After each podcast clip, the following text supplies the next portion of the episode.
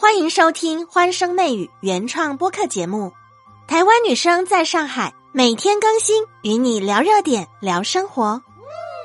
春天来了，你买风筝了吗？今年的春天很风筝，今年的风筝很海洋，海洋风筝爆火，在过去这周销售量暴涨了百分之四百九十八，卖的太好了，风筝的销售量首次超过秋裤。以后要看春天来了没有，就看风筝卖的好不好。这个春天信号比迎春花还要准。今年的风筝走海鲜主题，最受欢迎的像金鱼、海豚、海龟、八爪鱼等等。整个天空飘满了风筝，就像童话里的海洋一样，梦幻又治愈。哇哦！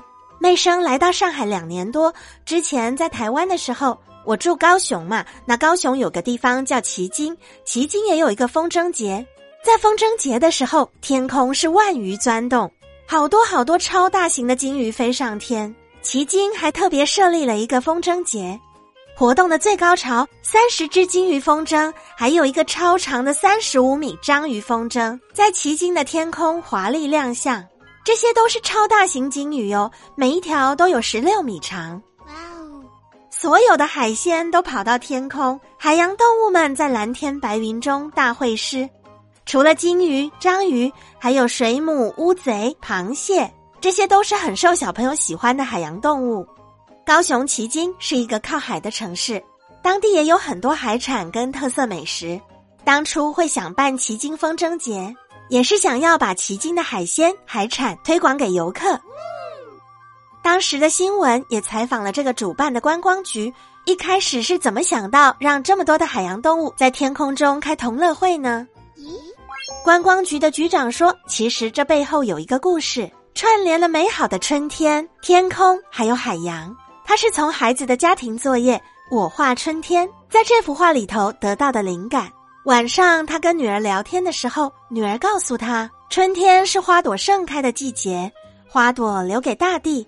那天空有什么呢？天空只有蓝蓝的天和白白的云，天空好孤单呐，所以天空就找来海洋当朋友。”它们都是蓝色的，哇哦！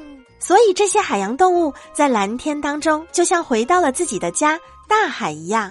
孩子的创意天马行空，这次飞上天空的不是马，是各种海洋生物。风筝怎么样才能够飞得更高呢？我们要一段一段的放哦，这个放线跟收线它是有技巧的。我们一只手把风筝的正面迎风托起，另外一只手就拿着线轮，就是卷着很多线的那一段。逐段逐段的来放，不要一次放太多。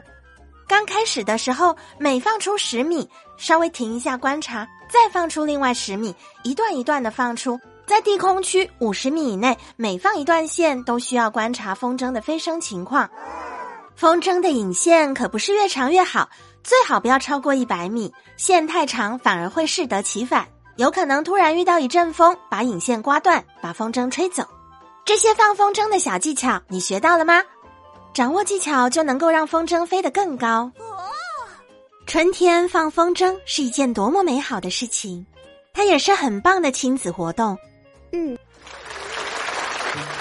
和妹生相约下期节目见，记得评论、订阅、加关注，更多热点趣闻带给大家。